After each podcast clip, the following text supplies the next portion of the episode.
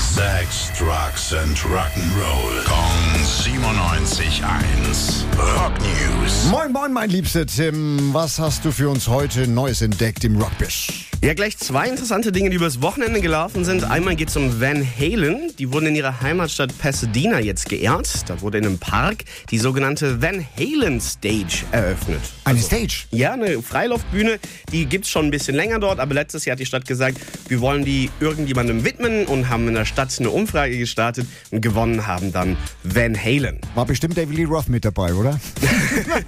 Nee, der war ausnahmsweise Also nicht mit dabei. Und, oh, und der Sammy?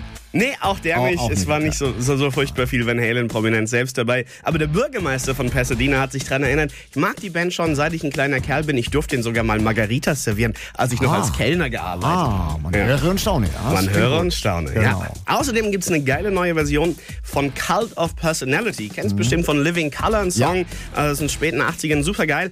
Und äh, die Band Living Color war jetzt vor kurzem bei Rock in Rio und haben mal eben Steve Vai mit dazu auf die Bühne eingeladen. Hey. Und war super beliebt, klang richtig, richtig geil. Und das Ganze haben sie jetzt als neue Version veröffentlicht. Der Steve kann es immer noch. Ne? Der kann es aber auch immer noch so richtig, ja. Der wird es auch nicht verlernen. Also, Hoffe ich auch mal, ja. Ja, aber da, da können wir hoffen. Die Hoffnung stirbt zuletzt. Dankeschön, Tim. Rock News. Sex, Drugs and Rock'n'Roll. Kong 97.1. Frankens Classic Rocksender.